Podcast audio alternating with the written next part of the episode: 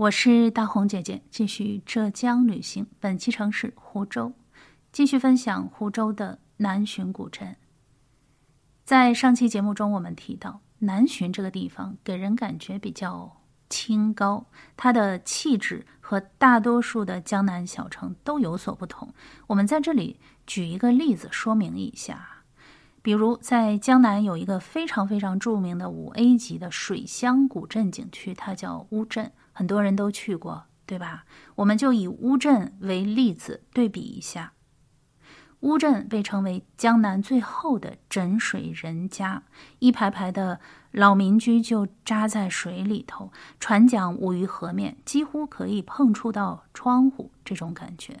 所以说，当我们在乌镇旅行的时候，总能感觉到一种归属感。觉得这个地方待着非常的舒服，不管是走在任何一条街上，就像回到了自己的家乡一样。就是街道两边的建筑不一样而已。但是南浔这个地方给人的感觉可不是这样的。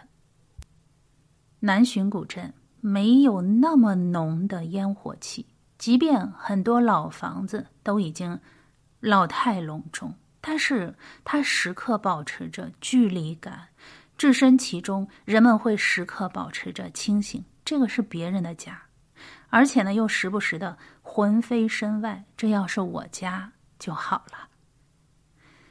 粉皮黑瓦的二层小楼连排，马头墙高耸。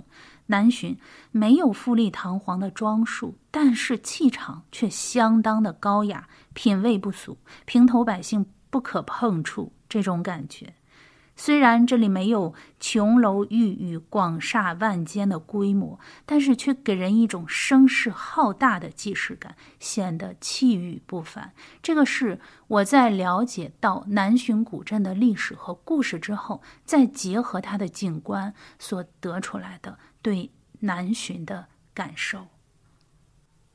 这种感觉就像人与人之间的接触。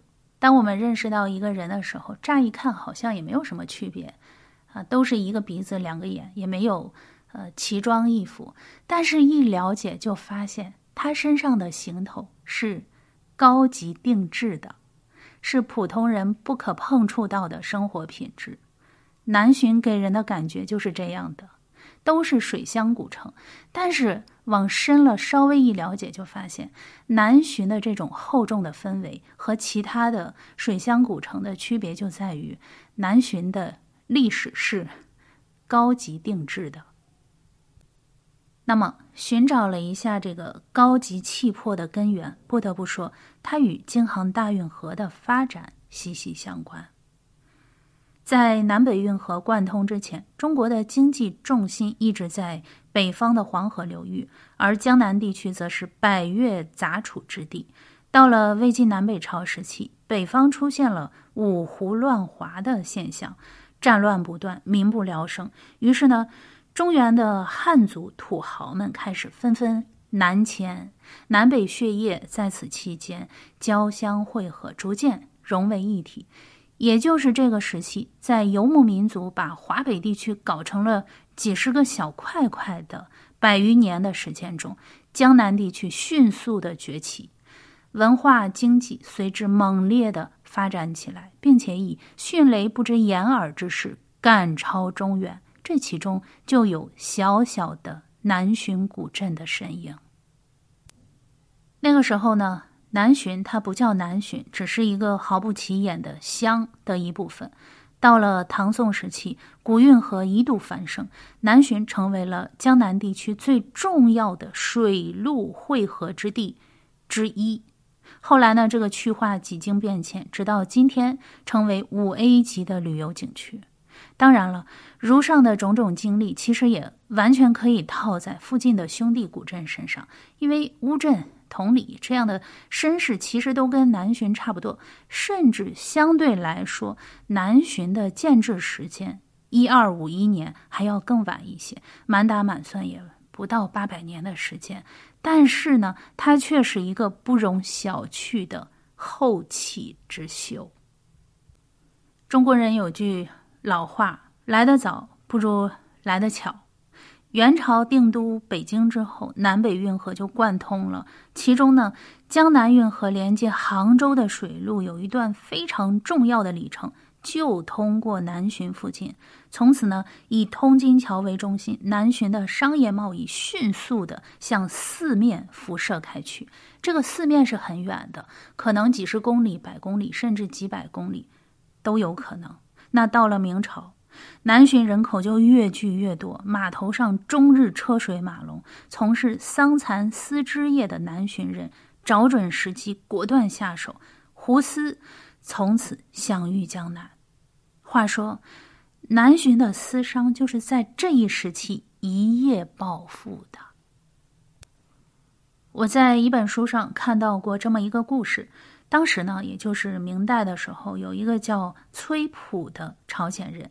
溥仪的溥，啊，本来呢，他是一个朝鲜的官员，但是因为一次海上的作业被台风刮到了中国，于是呢，他干脆就因势利导，随机应变，在中国旅游了一趟，那摇身一变成了旅行家，而且他在中国的收获是非常的丰盛的，因为他不仅走完了京杭大运河，回去之后还写了一本书，变成了作家。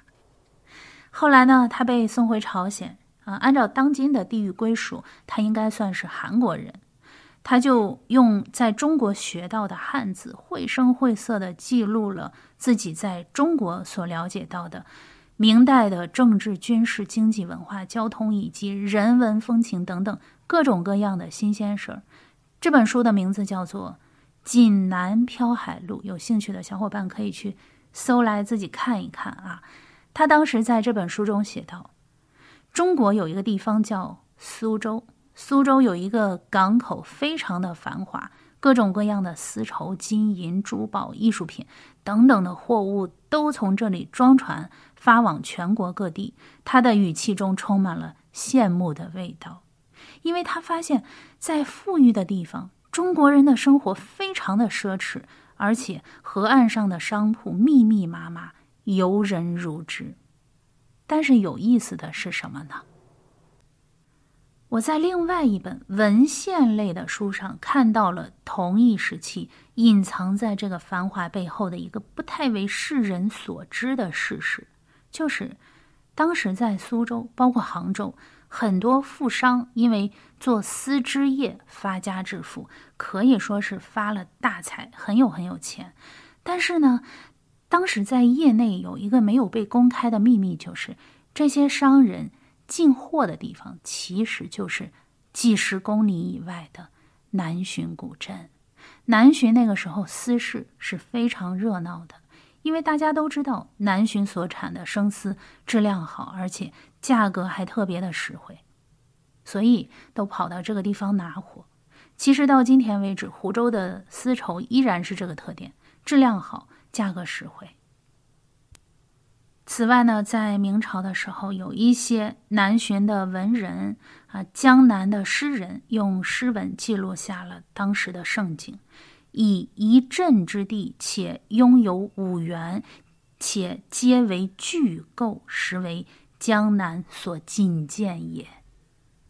所以，这就是南浔被称为后起之秀的原因。虽然说他的发迹可能是比较晚，但是他登上过周围的兄弟古镇没有到过的顶点顶峰。所谓时势造英雄，这世上所有能成事的人，都是富强和谐的大环境所造就的结果。而一人得势，将会带动一族，一族的发展势必带动一方。所以说，当我到南浔。旅行的时候，当地人就跟我说：“你先了解了解这个风景背后的文化吧，这个文化是有力量的。”那下期节目我们继续分享南浔比风景好看多了的当地的风景背后的故事。我是大红姐姐，下期见。本期节目的图片和文字可以在我的同名公众号查看，搜索“黑奏红”，奏是欠揍的奏。